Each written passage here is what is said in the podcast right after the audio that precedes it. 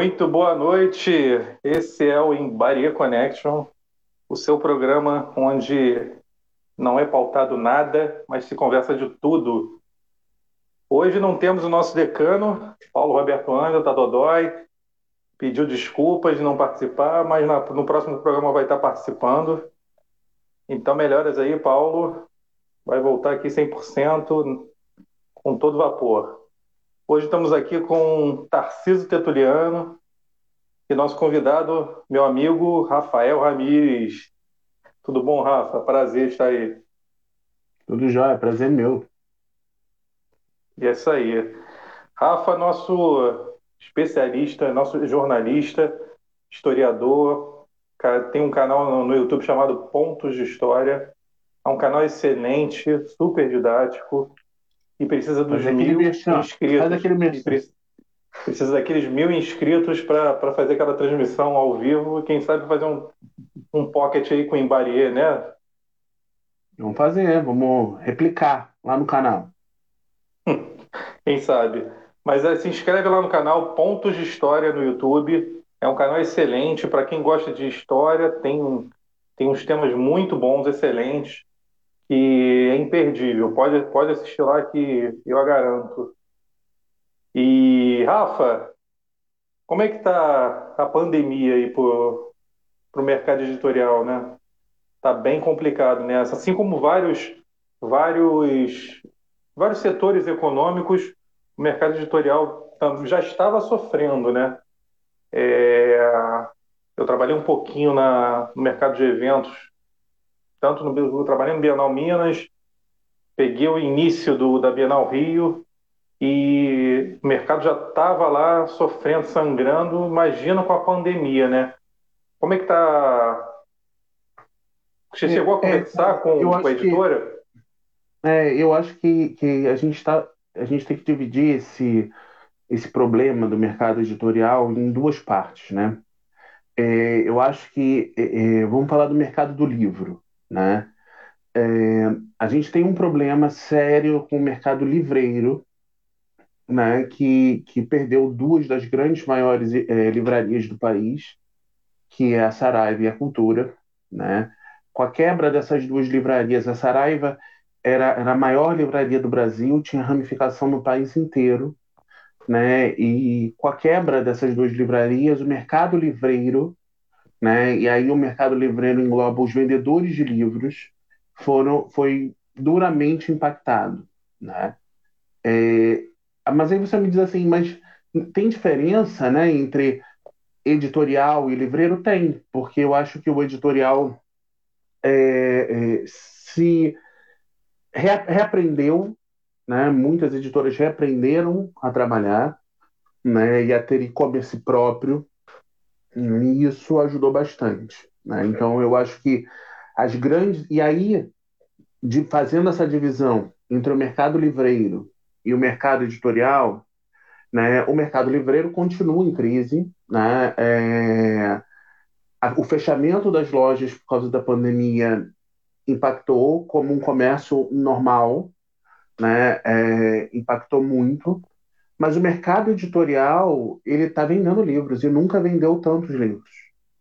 Né? Então, assim, uma, uma grande editora, uma editora com catálogo é, é, grande, importante, né? ela está ela tá vendendo, e está vendendo bem. Né? Então, é, a gente tem que olhar esse mercado, escalonar esse mercado dessa maneira, né? Pensar o mercado livreiro, né? Que é aquele da ponta, aquele que vende o livro, né? É pensar no mercado editorial, né? Que são as editoras que publicam os livros, né? E pensar nos pequenos, né? Nos autores independentes, nas editoras que têm no máximo 10 títulos, que são pequenas editoras, né? Que muitas vezes não estão representadas nesse nessa bibliodiversidade né? É, então, assim, é, é, é um mercado que tem muitas nuances. Né? Então, assim, existe um mercado editorial muito bem né? e vendendo bastante. Né? E no, no momento de pandemia, vendendo bastante. Né? É, com autores midiáticos, Né? É o caso, por exemplo, da Globo Livros com o seu Gil do Vigor, né? com o livro Tem que Vigorar, ou o Laurentino Gomes com a segunda com o segundo volume de Escravidão. Laurentino é um, é um, um escritor midiático, vamos dizer assim. Né? Os livros dele são de muito sucesso. Tem aqui atrás, inclusive, alguns. É, é, então, assim, 1808, 1822, 1889. Então, ele já é um autor que tem o seu público cativo e vende bastante. Né? Então, assim, e tem os pequenos editores. Ah, eu quero escrever um livro e eu estou escrevendo de maneira independente. Né? Então, assim, é, e existe uma outra questão, além dessas três, né? Existe uma questão com, com os grandes e-commerces, né? É, não vou citá-los aqui para não dar, não dar problema, mas, assim, os grandes e-commerce e as pequenas livrarias, né? Existe uma, uma briga até fora do Brasil é, é, bastante grande, né? Dessas, dessas pequenas livrarias com relação a, a a esses grandes e-commerces. Mas as editoras se, se refizeram, aprenderam né, e saíram dessa. estão saindo dessa, da pandemia com muito bem colocados. Assim, eu acho que, que a princípio é isso, né? mas a gente, a gente vem com uma, com uma, com uma crescente de um, de, um, de um problema né? desde 2015 né? O último grande é, lançamento nacional foram os livros de colorir. Né? É, depois disso, antes era Harry Potter, e depois vieram os livros de colorir, e depois até então a gente não tem uma, um grande lançamento. Né? Mas eu acho que eles estão se reaprendendo. Né? Então, como todo mercado com a pandemia, quando a gente descobre que a gente não tem perspectiva de amanhã, né? Eu acho que está reaprendendo a fazer. Não, verdade, verdade. E eu tenho, eu também tenho essa sensação de que as, as grandes editoras, tanto médias e pequenas, elas, as grandes se readaptaram ao novo mercado, né? E as pequenas devido ao seu porte, aos médias e pequenas devido ao seu, seu porte, seu, sua capacidade de volume, elas estão conseguindo, na sua maneira, é, se readequarem a esse mercado, né? Tarciso, qual a sua pergunta? Bom, primeiro, boa noite a todos que estão assistindo a gente aí, né? O Jader já chegou aí, o nosso cativo amigo aí também da equipe de Panorama, do time de Laranjal, tá aí, né? e também o Otton, o nosso representante legal, né, caso alguma coisa aconteça com a gente, o Otton que vai responder judicialmente, né, todas as coisas aí é. por nós, né? O Otton que é o nosso representante judiciário aí. O Rafael, boa noite. É, você estava comentando noite, aí um pouquinho tá? sobre o, esse mercado livreiro, né, vamos dizer assim. É, eu trabalho em biblioteca escola, sabe? De, é, no concurso público que eu passei, acabei entrando para a biblioteca de escola e eu percebi que houve uma, uma... antigamente, não sei se você vai lembrar, é claro, existiam alguns volumes, alguns livros brasileiros que repetidamente as, as editoras voltavam a fazer, a, por exemplo, uma, coleções especiais, né? Machado de Assis, Aloysio de Azevedo, esses autores de exemplo, José eles sempre faziam aquela coleção e às vezes as bibliotecas escolares compravam, adquiriam. E eu tenho percebido que essas é, edições dessas, desses, desses autores, elas têm sumido né, do, do catálogo dessas editoras, não tem repetido mais. E eu queria saber de você o seguinte: o público brasileiro, ele desacostumou de ler essas obras, ele enjoou? Ou será que essas obras não está tendo feito uma divulgação como deveria e acaba perdendo espaço para obras, como você falou aí, estrangeiras, Harry Potter, né, é Crepúsculo, vários outros livros que vêm, que tem todo aquele trabalho né, da, da, da divulgação, e enquanto que as obras brasileiras estou vendo caindo no esquecimento cada vez mais, né? Você pegar, por exemplo, Você pessoas diz os clássicos, né, colégio, É, os clássicos. os clássicos. Eu conheço pessoas que nunca leram, né? O Tempo e o Vento, nunca leram o Guarani, nunca leram o Iracema, Não estou dizendo que são obrigados também, não é isso, mas eu queria que você desse a sua opinião. O que, que você acha? O perfil do leitor brasileiro mudou? Não tem mais espaço para isso, você acha? Eu acho, eu acho, é, Tarcísio, duas coisas. Eu acho que o perfil do eleitor, do leitor brasileiro mudou, sim. Né? É, eu, hoje é um eleitor jovem e a gente pode ver isso por eventos literários, né? onde a gente recebe uma quantidade de jovens muito grande, né? e para se criar esse interesse é, é necessário que a gente tra que, que as editoras tragam para os seus para os seus portfólios nomes mais midiáticos, nomes que, que falem com esse universo. Então é o caso do, do Authentic Games, por exemplo. Né? Tem aqui.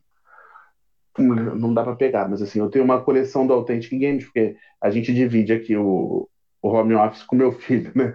que tem 11 uhum. anos. Mas assim, é... tem o Authentic Games, né? teve a Kéfera em, em algum momento que falava com esse público. Né? Mas eu acho que o, o mais in, importante nesse, nessa questão de, de clássicos é que o professor não lê, Tarcísio. Né? É, é, é, é, importante dizer isso, é importante colocar isso. O professor não lê. É, o professor precisa ler mais. Isso, é, isso não é uma crítica ao professor, à profissão de professor, não. É uma questão, é, é uma, é uma, é uma constatação. Né? né? É uma constatação. Eu tenho um filho de, que vai fazer 12 anos, né? E você vê nitidamente que o professor não lê. O professor passa um livro, né? E ele vai ler com a turma na sala de aula. E ele deveria ler antes. E tem uma questão que eu, que eu acho que é muito importante, é que esses livros que você citou, Iracema, Memórias Póstumas de Brás Cubas, né, é, Grandes Sertões Veredas e entre tantos que é o meu favorito. Rosa, Trintifim de Policarpo Quaresma, eu tenho alguns aqui. né? É, é, eles têm uma linguagem muito mais difícil. Né? Então, assim, Sim. É, é, é uma leitura que de, demanda tempo.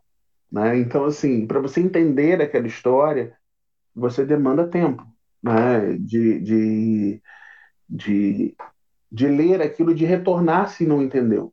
Né? E eu acho que é. hoje é. não se tem mais tempo. A questão é essa. Não se tem mais tempo para que você leia. Assim, quem gosta vai ler, obviamente, mas assim, não se tem mais tempo para que na escola se introduza um livro onde aquele aluno vai ter uma dificuldade para ler, né? Ou vai demandar que o professor explique aquela história para ele, para que ele entenda, né? É, então, eu acho que tem, tem, tem toda essa questão, né? E, e, e eu acho muito importante, aí uma opinião minha, Tarcísio, é que se abra mais para essas leituras, né? É, é, porque é importante ler, né? Ler vai trazer vocabulário, ler vai trazer um, um, um monte de coisa. Então, assim, independente do que você esteja lendo, se para mim não é legal no sentido de que é, eu não gosto daquela pessoa, né? É, é, eu não gosto daquele youtuber, né? Eu faço sempre um paralelo que eu vou fazer aqui em algum momento, mas assim, é, mesmo que eu não goste daquela pessoa, eu tenho, meu filho está lendo, minha filha está lendo, né? E, e isso vai abrir espaço para outras leituras, né? Então, assim, outras vontades, outras perspectivas. Então, assim, eu acho que é que é importante que, que se deixe ler, né? independente do que seja. Né? Se é Triste Fim de Policarpo Quaresma ou a, a biografia do Felipe Neto. Eu acho que, que independente do, do, do, que seja, eu acho que, que se está lendo é. A leitura bom. é fundamental. É. Beleza. Tiago? Mas eu, eu vi o Jader escrever aqui, né, um comentário do Jader, aqui, ó, que os livros estão acabando pelo mundo agora tem livros narrados. É verdade. Né? Tem os audiobooks que, que crescem né, enormemente, como tudo que é de áudio cresce muito, muito. Né? Vídeo caso dos podcasts e das mensagens de voz no WhatsApp. né? É. Porque é verdade. é, é, é, então, assim, é verdade né, é, que os livros. É, que existe uma crescente de audiobooks. Existe uma questão de, das pessoas que leem em que eles chamam de renders, né? Seja no, no Kindle, seja no iPad, seja no celular ouvindo um, um, um audiobook, ou seja, por exemplo, é, é, lendo a partir de um aplicativo. Existe um aplicativo chamado Esquilo, não sei se todo mundo conhece, mas assim, existe um aplicativo chamado Esquilo, é Esquilo mesmo, do, do Steam Esquilo, onde ele disponibiliza vários tipos de, de assinatura, desde uma assinatura free a uma assinatura premium, né, onde você pode ler a partir daqueles, na, naquele aplicativo, né, desde clássicos como O Pequeno Príncipe, né, até o livro do Laurentino, ou do Gil do, do, do, Gil do Vigor. Né? Então, assim, eu acho que, que as coisas se complementam. Aí, O Pequeno Príncipe, eu também tenho O Pequeno Príncipe. É o clássico. É, é um clássico. É, é, então, assim, eu acho que as coisas se complementam. Respondendo ao Jaider, a minha, a minha, a minha perspectiva é que as coisas se complementam. Assim, é, você vai continuar, você vai ter o audiolivro, você vai ter o, o, o, o livro digital, o e-book, mas você também vai continuar tendo o livro, o livro físico. Né? Existe um público crescente por livros físicos. Tem gente que gosta de ler o livro físico. Né? Não dá para levar numa viagem, por exemplo. Então, o ideal era levar um Kindle, né? um iPad, né? que aí você bota vários livros lá e leva para sua para sua viagem. Né? Mas, assim, eu acho que, que, que, as coisas se complementam e vão continuar se complementando. Eu não, eu não vejo. Eu não, eu não trabalho no mercado editorial, eu trabalho no mercado de eventos, né? Eu faço um evento literário, mas, assim, é, é, a minha perspectiva dentro da minha conversa com editoras, meu dia a dia é o mercado literário. Né? E, é, para mim, é nesse caminho no caminho de um completar o outro. Eu acho que o, o, CD não acabou com rádio, o, o, a televisão não acabou com rádio, não, é, a televisão não acabou com rádio, o CD não acabou com a indústria fonográfica, o Spotify não acabou com a indústria fonográfica, né? E, e uma coisa vão, vai se completando, né? Uma coisa completa a outra e a gente vai se modernizando. Pode ser que daqui a algum tempo a gente tenha só livros digitais, né? Como eu acho que o futuro é termos só jornais jornais, Globo, Folha, é, jornais digitais, né? Eu acho que a gente não vai ter mais é, é, o jornal de papel, né? É, até por uma questão é, ambiental, né? A gente passa de, de usar aquele monte de papel para ter uma, um, uma perspectiva mais limpa, né? Então eu acho que, que uma coisa vai se completar a outra. Não, pode ser que no futuro a gente não tenha mais livro impresso, mas hoje eu não vejo. Rafa, é, eu também tenho essa mesma perspectiva, tá? De que no, no mercado consumidor, o livro, as versões digitais, o audiobook complemente o livro físico. A gente nunca mais vai ver as tiragens milionárias, milionárias, um milhão de exemplares, 2 milhões de exemplares, eu acredito que a gente não vai ver mais isso, a não ser em escala mundial, tudo bem. É um best-seller atingindo uma escala mundial, mas assim, se a gente incorporar no mercado brasileiro, a gente não vai ver grandes tiragens como via antigamente. Mas é, os best-sellers vão continuar existindo, né? Eu acho que falta um fomento. O, o, o, Thiago, e o, o Harry Potter tá olhando pro Tarcísio aqui, ó. ó. Eita, tá, tá. Fala mal dele, não, hein? Aqui, ó, atrás de mim aqui tem ah, o Harry Potter, ó. Ah, não fala mal do Harry Potter. Não, um dos meus favoritos. um dos meus favoritos, tem um Harry Potter. Tem um Chaves aqui em cima também. Perdido aqui. E Chaves também não pode falar mal, não. Mas o. Então, um, um, um uma perspectiva. Um, um tipo de consumo não realmente não, não afeta o outro. Pelo contrário, é, complementa. Você acha que no mercado de eventos, aí puxando um pouco a sardinha para o mercado de eventos, você acha que ainda mais com a pandemia, faça que dentro do mesmo evento se mescle situações no âmbito digital, no âmbito online, mesclando também com o âmbito é, de público? Você acha que também vai acontecer isso? Ou dependendo do segmento? Eu acho que é um, é uma modernidade que a gente não vai não vai dar para trás. Né? Não tem como como não ser assim daqui para frente. Essa é a minha perspectiva. Eu estou falando por mim, né? É, eu acho existem muitas pessoas, né, até com uma posição no mercado maior do que a minha, né, onde elas colocam, né, o digital, né, que seria o físico e o digital. É, eu escrevi um, um, artigo no LinkedIn que fala disso, né, né, que não, não evento é união de pessoas.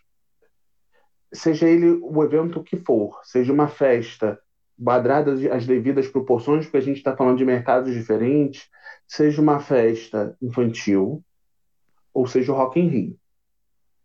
Né?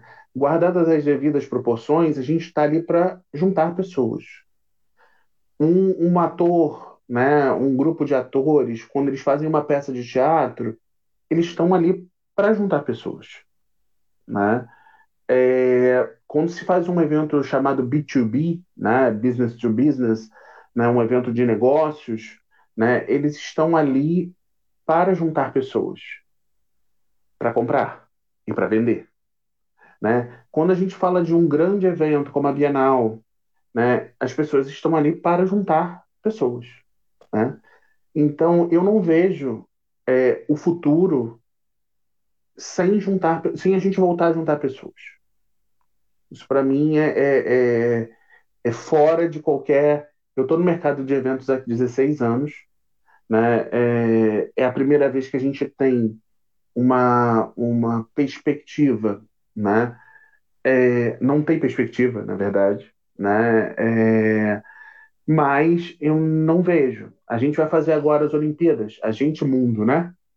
é, vai fazer agora as Olimpíadas, começa daqui a quatro dias, é, com casos de coronavírus. Né? Então eu acho que é, a gente está juntando pessoas. Pode não estar tá nas, na, nas arquibancadas, né? mas tem 11 mil pessoas na, na, na Vila Olímpica, tem toda, todo o staff de imprensa, né? mesmo que os japoneses não queiram, né? está se juntando pessoas. Então, eu acho que o caminho é digital, né? o caminho é, é físico e digital. Né? Antes a gente dizia assim, ah, mas aquele, aquela pessoa, aquela pessoa importante, está muito idoso, não pode vir mais. Agora ele pode. Né? Agora ele pode estar numa sessão Perfeito. de maneira digital. Ah, na J.K. Rowling, vamos falar da, do Harry Potter de novo. É, aqui, no, aqui ó é, a J.K. Rowling não pode, não sai do, da Inglaterra. Ela não vai a eventos fora da Inglaterra. Agora ela pode. Né? É, é, e ela pode, inclusive, mandar livros autografados para um grupo de, de pessoas. Né? É, no país que né? for. Né? Então, assim, eu acho que, que é um caminho sem volta. Né? A gente ter uma parte digital. E eu acho que os eventos eles estão, eles já estão pensando nisso, né? Seja com novas plataformas digitais para serem mais relevantes no mercado, seja é, é, com aplicativos que sejam mais relevantes para o mercado, né? Isso tanto B2B, né, business to business, ou B2C, né, business to consumer, que são os eventos de público e os eventos de negócio. Né? Eu acho que mais do que nunca, hoje as marcas, os produtos que são os eventos, estão querendo ser mais relevantes para os seus mercados. Né? E eu acho que é um, que é um caminho sem volta. Assim. Tarciso. Deixa eu ligar meu microfone aqui, eu estava com um barulhão externo aqui também. Então, o Rafael, até nessa Quero dizer também que eu adoro Harry Potter, eu tenho os, todos os livros, todos os filmes aqui, sou fanzaço, né? Além desses outros clássicos e todos. O Vanil, né, está colocando aí, autores brasileiros estão perdendo os leitores para influencers que invadiram a literatura. É o que você falou, né? É a, vamos dizer assim, é a mudança do perfil né, dos leitores e também do, do também das editoras dando Mas espaço para todo mundo. Né? Autor... Quem são os autores brasileiros que estão perdendo espaço? A gente tem que fazer esse é. exercício também. Né? Também Quem é. são o, o, os autores brasileiros? São os autores brasileiros que já não estão mais entre nós? Tipo Machado é. de Assis? É. é. Ou são autores brasileiros que estão entre nós ainda? E por que, que eles estão perdendo? Né? É. Eu, eu descobri um livro do, do Jorge Amado. Vou pegar aqui. É um livro infantil ó, do Jorge Amado, A Bola e o Goleiro. Olha. Do Jorge Amado. Aqui. Jorge Amado. Jorge Amado não está mais entre nós também. Mas, assim, é um é. livro infantil que meu filho leu, muito legal, e que é do Jorge Amado. Incrível, né? Olha né? Ou seja, é, é, existem influencers, estão aqui. Eu falei do, do Authentic Games, né? Mas existe Jorge Amado, na bola e o goleiro. Aqui. Existe a Miriam Leitão. Deixa eu ver se dá para pegar. Eu acho que os influencers é, é, muito do, do que está no momento, né? Os VJs é, da MTV já foram influencers, né? Então, ó, aqui, ó, tem o, o as perigosa, a perigosa vida dos passarinhos pequenos. De quem é esse livro? Da Miriam Leitão. Que maravilha, olha só. Incrível. É um livro infantil. Ela escreveu, fala da, da, do sítio dela e tudo mais. E é da Miriam Leitão. Né? Então, assim, existem, obviamente, que, que existe essa crítica, né? De que os influencers ou os youtubers estão é. É, é, é tomando espaço no mercado, mas existem é, é, grandes nomes que não são influencers que você acaba descobrindo, né? Então, assim, é, é aquilo, eu volto a dizer, para mim, você está lendo, independente de quem seja, se é o Jorge Amado ou o, Harry Potter, para mim é importante, né? É, mas eu acho sim, mas, mas aí é uma questão de estratégia comercial também, né, Tarcísio? Né? É uma questão da gente tá, tá da gente estar tá pensando comercialmente mesmo, né? É, qual é o livro que vende, né? É o Memórias Póstumas de Brás Cubas ou é o Harry Potter e o Cálice de Fogo, né? Ou Animais Fantásticos. Né? Então, assim, a gente também tem que entender que editoras são empresas que querem vender as suas publicações e ter lucro. Né? É, às vezes, né, e aí falando porque também lido muito com o mercado editorial, o erudito está muito no, no, meio de tudo isso. Né? É, quem lê é um intelectual, né? É, e então está muito dentro dessa de, dessa áurea, né? Mas no final, quando a gente pensa numa editora, uma editora é uma empresa, né? Podem ter eruditos no editorial, mas o, o, o, no final eles querem vender aqueles livros, né? Então não pode ser muito erudito, né? Porque senão não vende é. numa escala que é importante para a empresa existir, né? Deixa eu, fazer, deixa eu fazer uma perguntinha nesse sentido que você falou. Uma, isso sou eu, não sei, eu não, eu não, tô, não tá dando ideia comercial para ninguém, viu? Se alguém tentar fazer isso, a ideia foi minha, eu cobro plágio, viu, pessoal?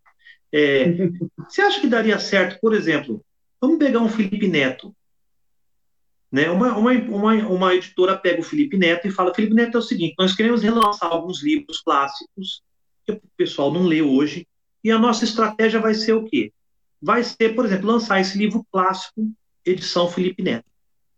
Nós vamos colocar você na capa, você vai fazer a divulgação desse livro, e nós vamos vender, por exemplo, Dom Casmurro na edição Felipe Neto, o público do Felipe Neto.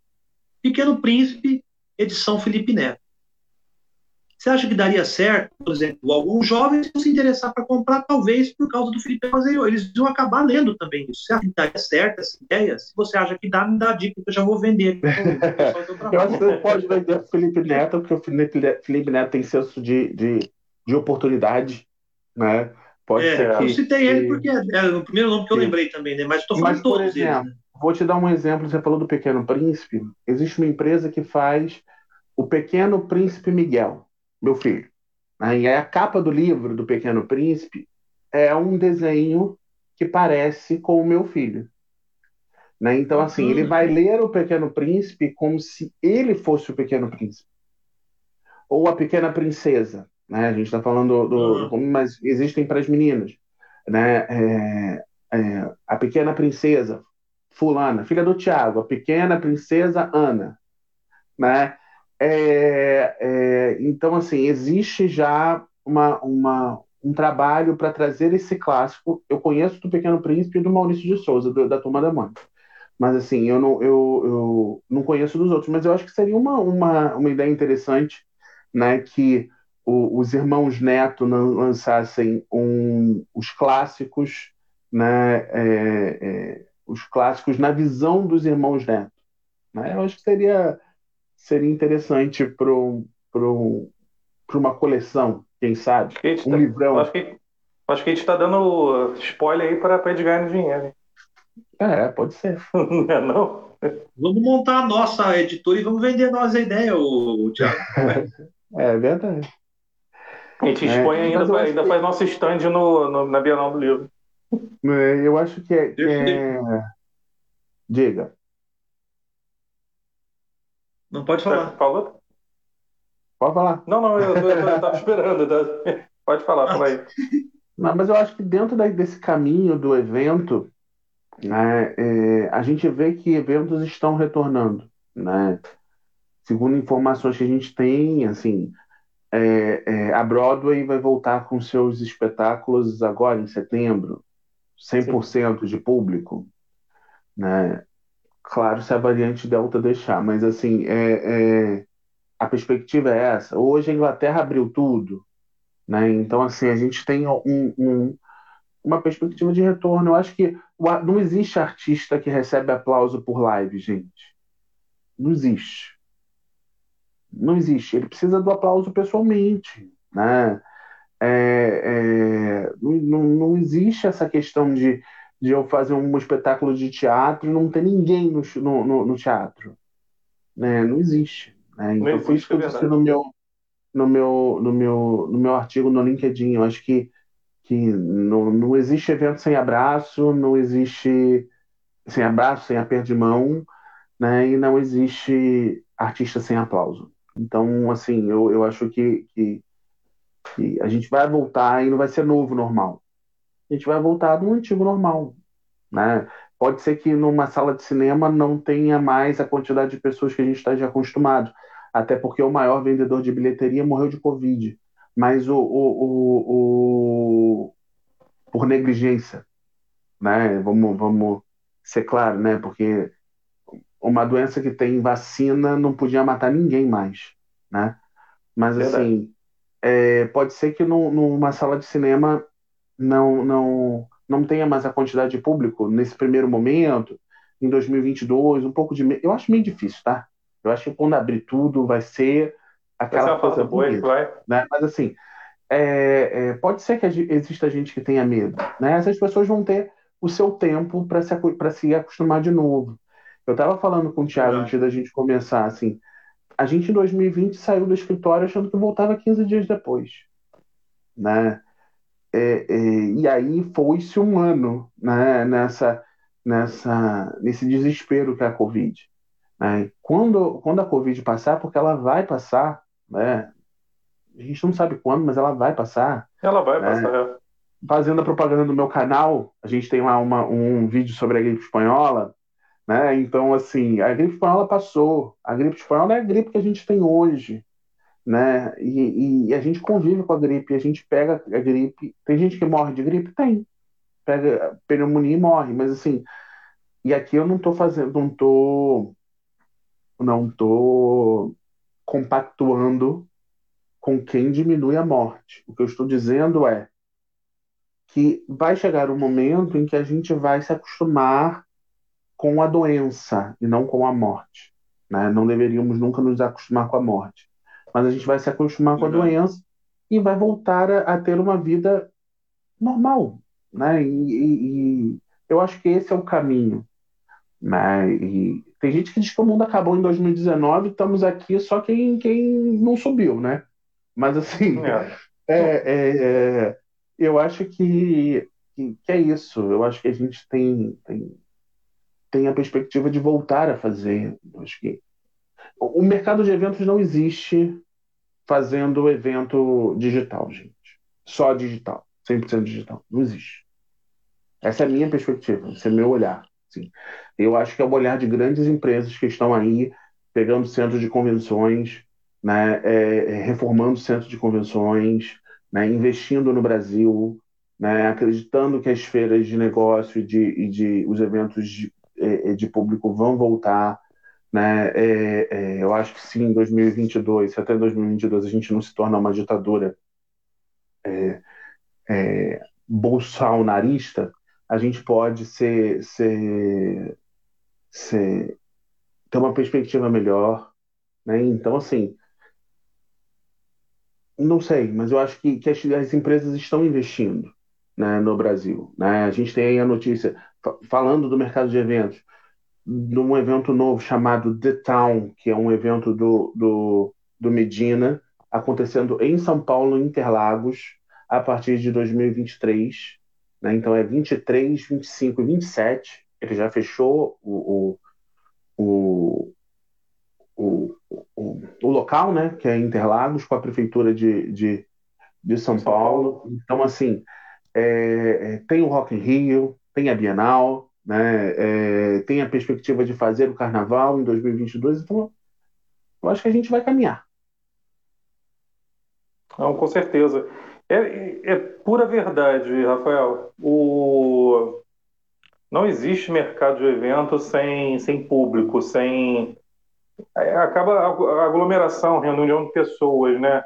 E essa é, é claro que as empresas, os, os produtores de eventos, eles vão se, vão se adaptar ao, ao, que o, o que o digital possa pro proporcionar de com o máximo possível de tecnologia para que o digital complemente essa todo, todo, essa, todo esse aparato para que faça um, o melhor evento possível. Mas é óbvio né, que, que o evento sem pessoas, né, assim como a própria Vanil disse, o público também precisa desse contato com o artista, com certeza.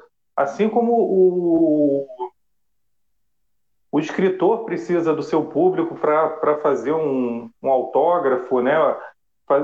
O, o, ele recebe o feedback ali o contato com o teu público, com seus fãs, e um vendedor precisa fazer um fazer uma venda e precisa do feedback do teu cliente ali na hora, no momento. Então, essa reunião de pessoas acho que sempre vai ter, independente da época que a gente vai, vai viver.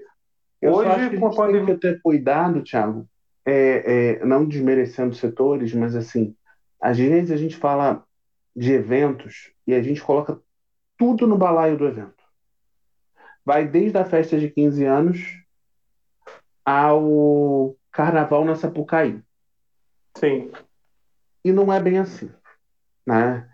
É, é, a gente tem que entender que os eventos estão. Não estou desmerecendo ninguém, mas assim, a gente tem os eventos sociais, né, que são festas, festas de 15 anos, e os grandes eventos. E aí a gente está falando de, dois, de duas fotografias completamente diferentes. Sim. Né? A gente está falando daquele, daquela pessoa que comprou uma casa de festas para fazer uma casa de festas infantis. E a gente está falando de uma grande empresa multinacional que tem centro de convenções no mundo inteiro. Então a gente está falando de ou de uma grande multinacional que tem eventos no mundo inteiro. Então, assim, a gente tem, a gente está falando de dois retratos diferentes. A gente está falando de um mercado que vai voltar antes desse mercado de grandes eventos, né? É, é, é, dentro dessa é, é, que nem o mercado editorial que a gente dividiu no mercado livreiro e tudo mais é um, um mercado de eventos é, é, a gente tem que entender que são duas fotografias diferentes e são dois setores que falam de eventos mas são dois setores com perspectivas diferentes né? eu acho que é importante fazer essa essa divisão né? É, porque no final vira tudo evento, né? O bar lotado durante a pandemia, a, a imprensa divulga como ah, o evento que aconteceu, o evento que não estava autorizado, o evento que não está, né? Então assim, tudo entra como um balaio de eventos e, e, e eu acho que é importante fazer essa distinção. Não, com certeza, foi bom, foi bom você ter feito essa essa divisão até para o público entender e quando se fala de eventos, não é, a gente não pode generalizar, né? porque apesar da mídia, do, na, na, cultura em geral, se generaliza, né? Evento, evento de pequeno porte, evento da esquina, evento do bar, com eventos de mega porte, que também a gente está acostumado. E não se deve, a gente deve categorizar os eventos, sim, né? Você tem toda a razão, Rafa, porque é, tem tanto, tem tanto evento onde uma família se sustenta desse evento e tem um grande evento onde sustenta mi, mi, centenas, milhares de famílias. Eu fiz. E eu fiz o é diferente. Eu fiz festa infantil. Né? Então, assim, eu montei festa infantil. Né? Então, eu, eu, mais do que ninguém, posso fazer essa distinção né? É, entre uma festa infantil que a mãe faz para o filho, mas não é o filho que é o centro, é a mãe, né? É, ou o pai. Né? Então, assim, é, e um grande evento. Né? Então, assim, eu acho que, que, é importante fazer essa, pontuar essa distinção, porque é, é, é tênue, né? Quando a gente pega uma, uma roda de, não desmerecendo a roda de samba, mas pega uma roda de samba que acontece numa, numa esquina, que é um evento, e uma roda de samba que acontece num, numa grande casa de shows como a Geonesse Arena. Né? Essa grande casa de shows precisa seguir um monte de protocolos hoje. Né? É, é e a, a, roda de samba da esquina, não. Né? Então, assim, a gente tem que, tem que fazer essa distinção. Né? Porque muitas vezes o, os mais impactados são os que estão um pouco mais acima do mercado de eventos, né, do quem está é, é, é, fazendo o seu evento né, na, em casa. Né? Não, com certeza, com certeza. A gente deve fazer essa distinção mesmo, até para o público entender, né? Porque a gente realmente ouve no cotidiano essa essa essa generalização, né? De que evento, tanto evento, dessa igualdade do evento de muito de pequeno porte por eventos de gigante porte, né? E não é bem assim, né? Tem, tem, tem uma diferença enorme entre um e outro que a gente realmente deve pontuar e, é, e é válido sim, sabe? É... Rafa, vamos falar um pouco do, do, teu, do teu canal, Pontos de vamos. História, né? Faz aquele jabá, aquela propaganda. O jabazinho clássico, né? Pontos de história. Que eu acho sensacional. E quando que tu teve a ideia de... Você tem uma formação jornalista, né? Você, você é um jornalista. Dos bons, por sinal, não é, não é puxa-saquismo aqui, não. Sabe, você sabe se comunicar bem. É, você tem uma linguagem fácil de, de compreensão. E quando é que você começou a, a ter essa é, ideia e, e colocar é, em prática? O canal começou com a, uma vontade minha de voltar a fazer jornalismo, né? É, e para voltar a fazer jornalismo, eu queria falar de uma coisa que eu gostasse, que me desse prazer e que não me desse dinheiro. Né? É, e foi assim que, que surgiu o canal. Né? O canal surgiu com a intenção principal, né, e, e, ainda é a intenção dele, de mostrar lugares onde a história aconteceu. Então, tem lá vídeo sobre o Passo Imperial, né, onde trabalharam os vice-reis do Brasil, onde trabalhou Dom João VI, onde trabalhou Dom Pedro I e II. Né? É, tem vídeo é, com no Rio Centro, né, onde lá aconteceram reuniões de cúpula, seja da Eco 92, né, e, e ou da, da, do, da cúpula do clima, né, é, ou né, a visita do Papa Francisco, né, então, é, além disso, tem a igreja que ainda existe, né, que é a igreja Antiga Sé, que é a igreja onde foram sagrados imperadores, tanto Dom Pedro I quanto Dom Pedro II, onde foi batizada a Princesa Isabel. Então, convido todo mundo que, que passa ali na 1 de março, aqui no Rio de Janeiro, que era a antiga Rua Direita, né? Isso. É, a, a, a, conhecer tanto o Passo, que, que não tem nada de, de, de como, como era o, o, o, onde trabalhavam eles, não tem nada, só o lado de fora,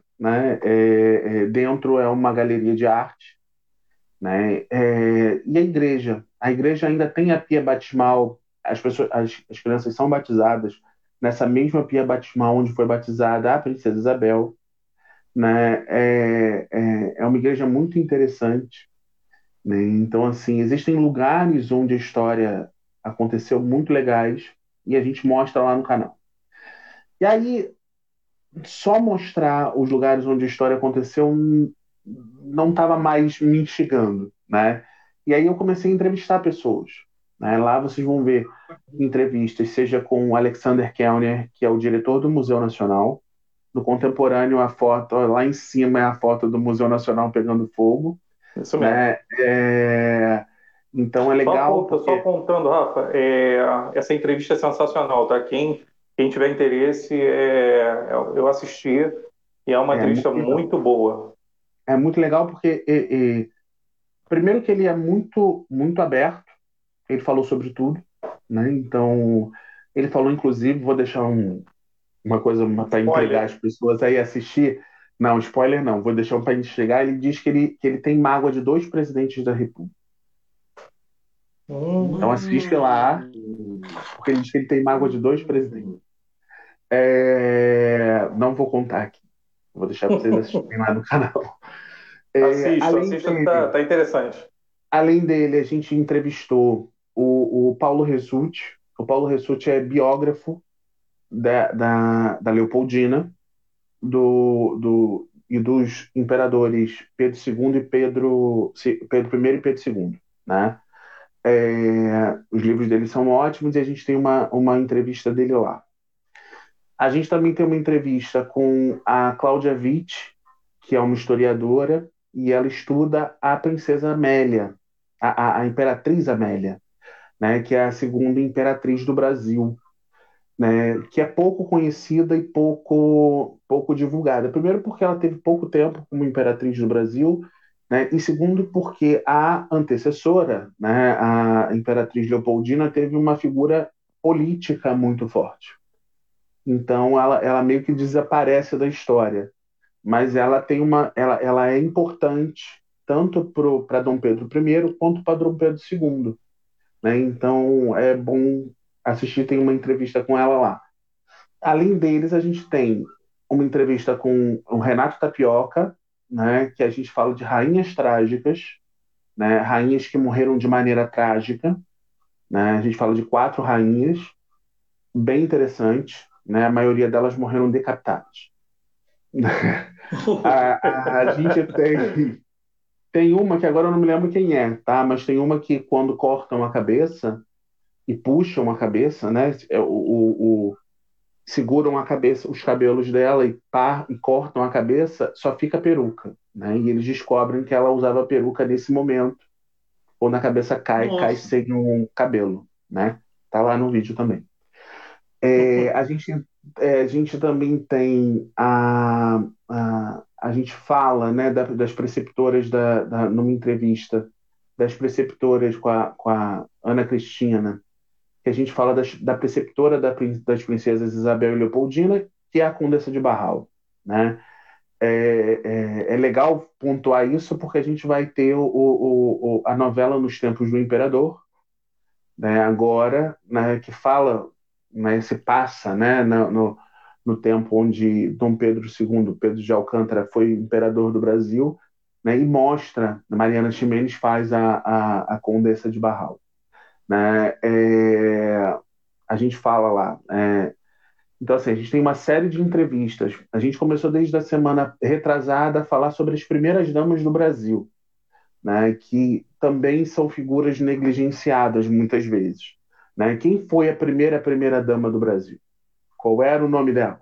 Né? É, é, é e que importância ela teve? Teve, não teve? Né? E, e a gente está falando sobre as primeiras damas do Brasil, a gente vai falar de todas elas, né? e, e até a Michelle Bolsonaro.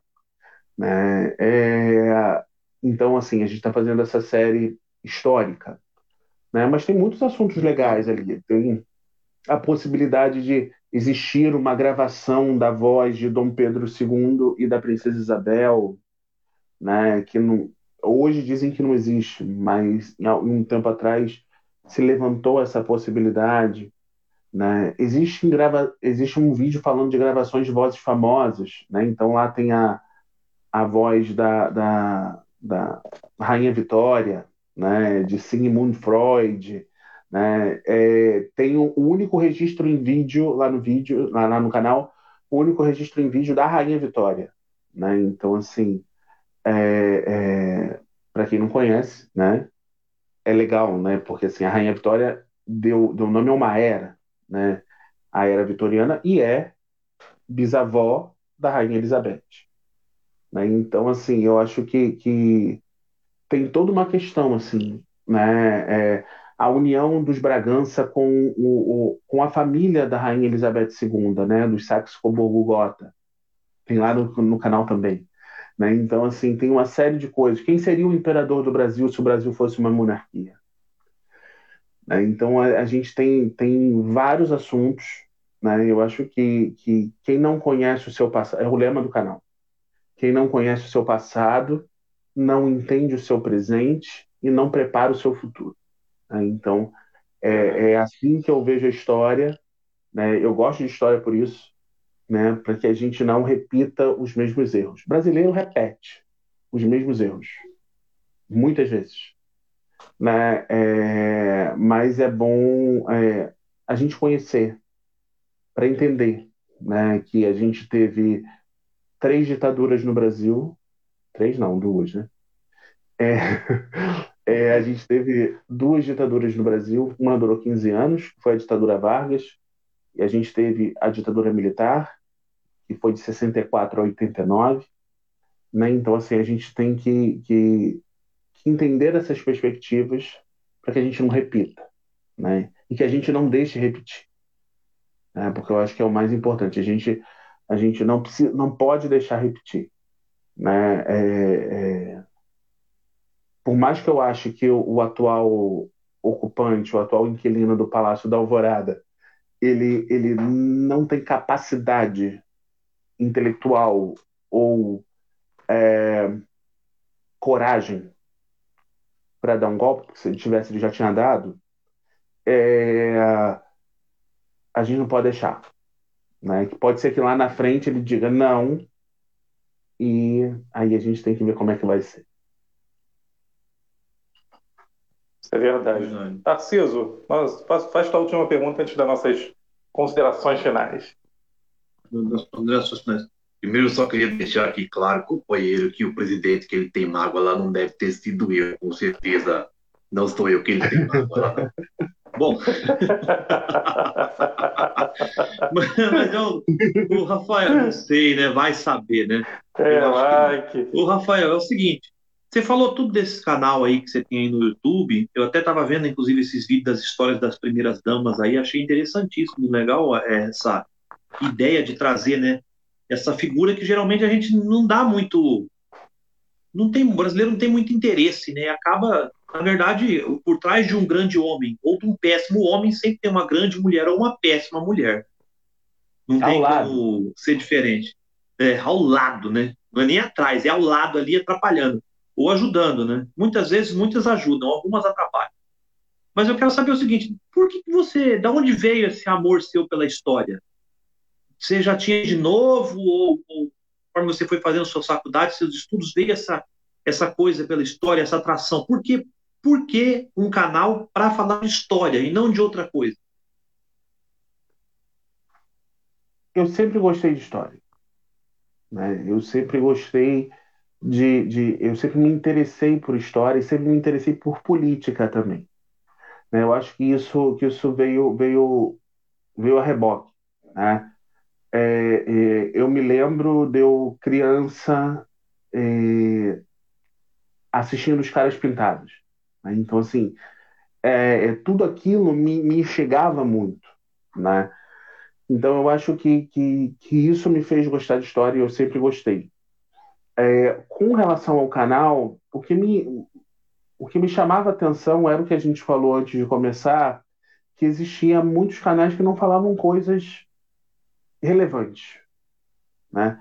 Hoje o YouTube se tornou uma plataforma de muitos canais relevantes, né? A gente vê é, é, grandes veículos de comunicação utilizando o YouTube, né? É, como a CNN, por exemplo, onde ela, ela, ela replica a sua programação no YouTube, mas antes a gente não tinha. Né? Então, é, me veio essa vontade de mostrar. O Rio tem muita. O Rio de Janeiro tem muitos lugares históricos. Né? Eu não falei da, da, da questão, por exemplo, da, da, do, do vídeo que a gente faz de, sobre Jacarepaguá. Né? Quem mora fora do Rio vai lembrar da música que Jacarepaguá é muito longe.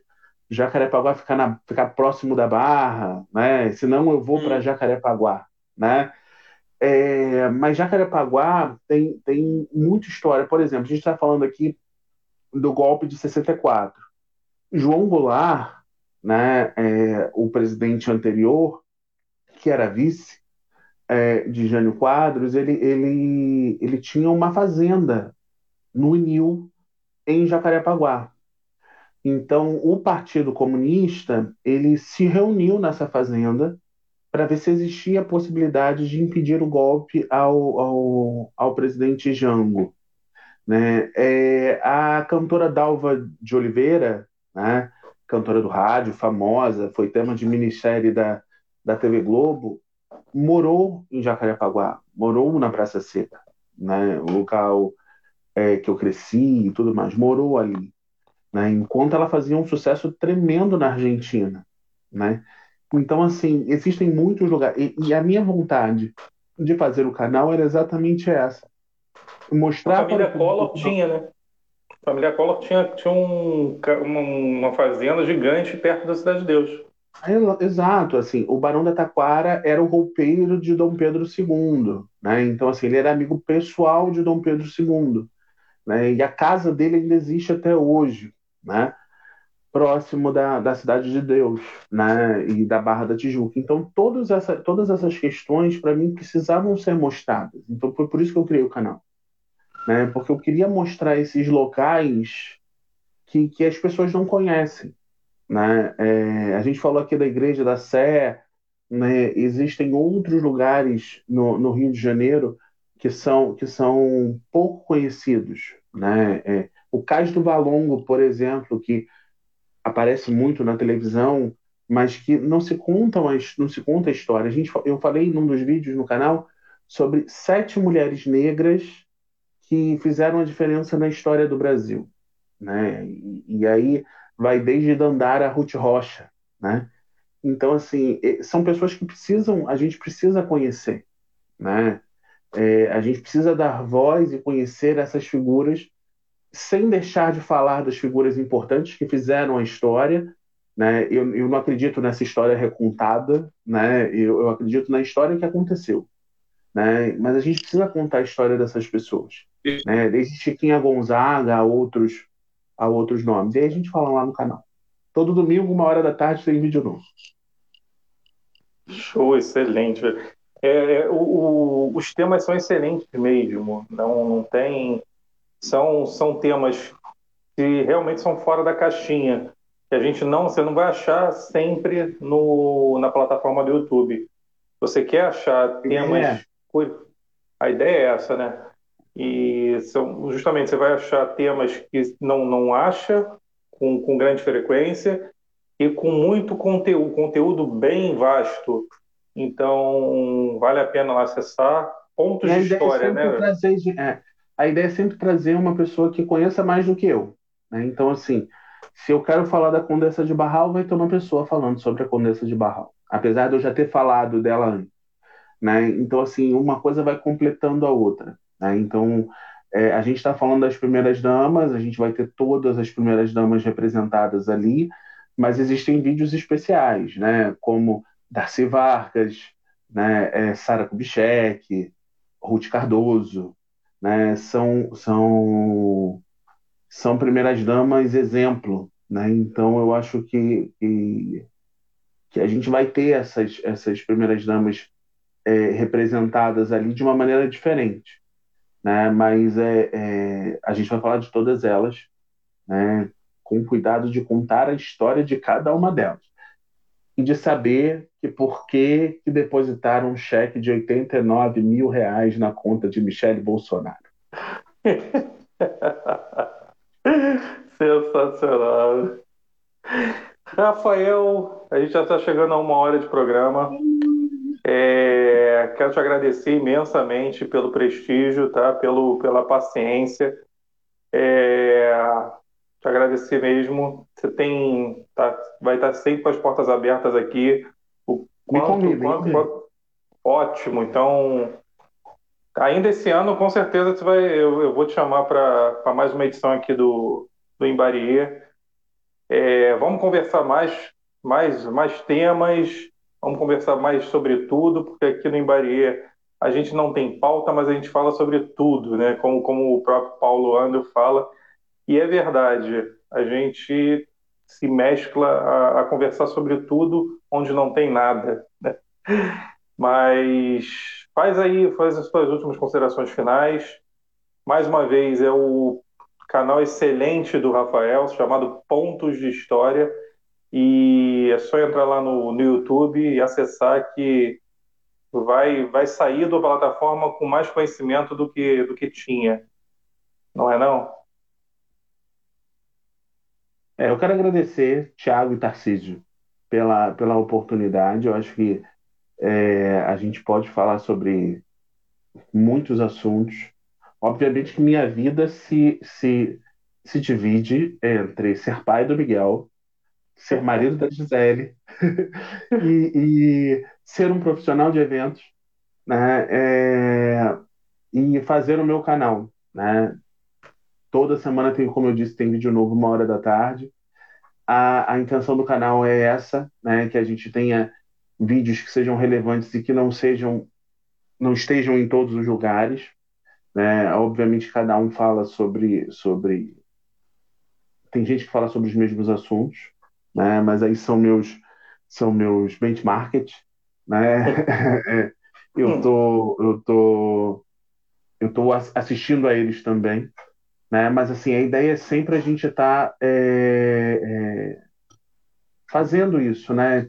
Trazendo conteúdo relevante para o público, né? Então se inscrevam no canal, pontos de história. Vou escrever pontos, vai aparecer de umbanda, de macumba e de, de estar verdade e, e, de história. É, ative então, o sininho. Ative o sininho para receber as notificações, né? E, e me segue lá no LinkedIn, Rafael Ramires, no Instagram, Rafael Ramires 300, Rafa Ramires 360.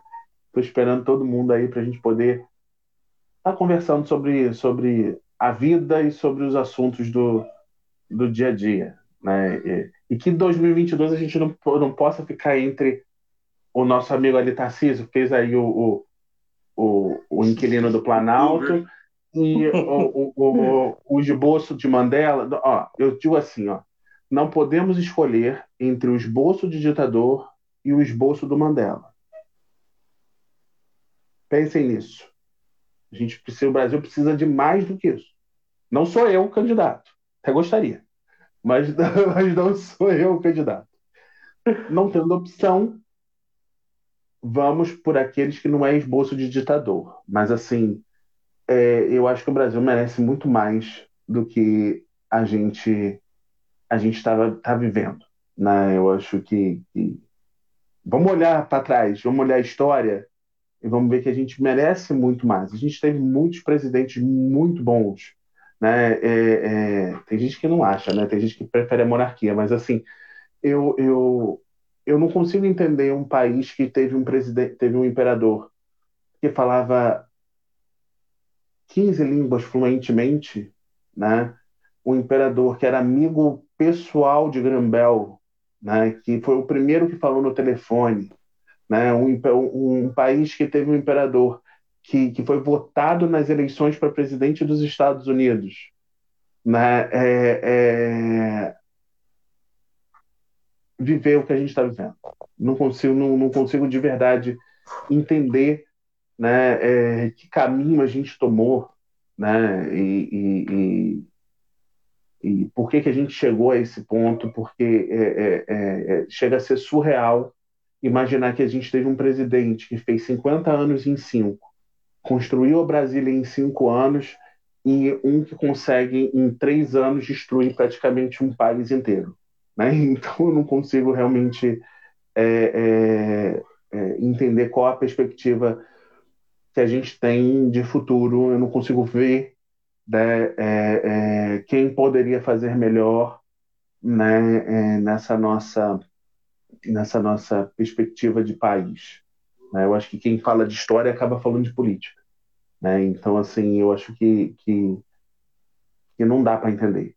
Né? Sinceramente, não dá para entender. Mas uma, uma república que começou a partir de um monarquista, né, porque Marechal Deodoro da Fonseca era um monarquista, né, é, é, começou sem o apoio da população, né, porque quem tinha o apoio da população era Dom Pedro, né, é, realmente não, não tem como ter uma, um, como entender esse caminho tortuoso. Mas a gente também tem que entender que a democracia brasileira tem pouco tempo, né, que ela voltou a existir.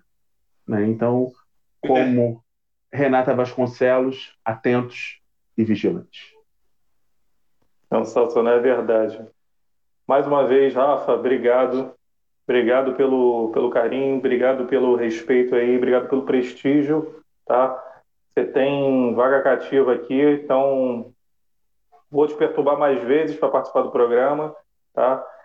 Pode chamar. É, a, a, existência do, do Embarier foi muito também é, nessa perspectiva de como tá, estaria o Brasil, né? além da gente estar tá conversando sobre, sobre um pouco de tudo, do nada mais um tudo, né? é, é o lema do programa, mas muito com esse inconformismo que a gente, que a gente está atualmente. Então, o Embaria nasceu disso, então, a gente tenta sempre chamar pessoas que não só pensem como a gente, mas que complementem o raciocínio da gente. Então, mais uma vez, obrigado. Tarciso, obrigado, meu parceiro.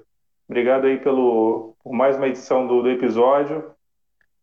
E obrigado. daqui a duas semanas vai ter mais um episódio aí. Tamo junto. Daqui a pouco, como se fala Paulo Andel, daqui a pouco a gente volta. Obrigado, galera. Um abraço. Tchau, tchau, Verdade. Falou, galera.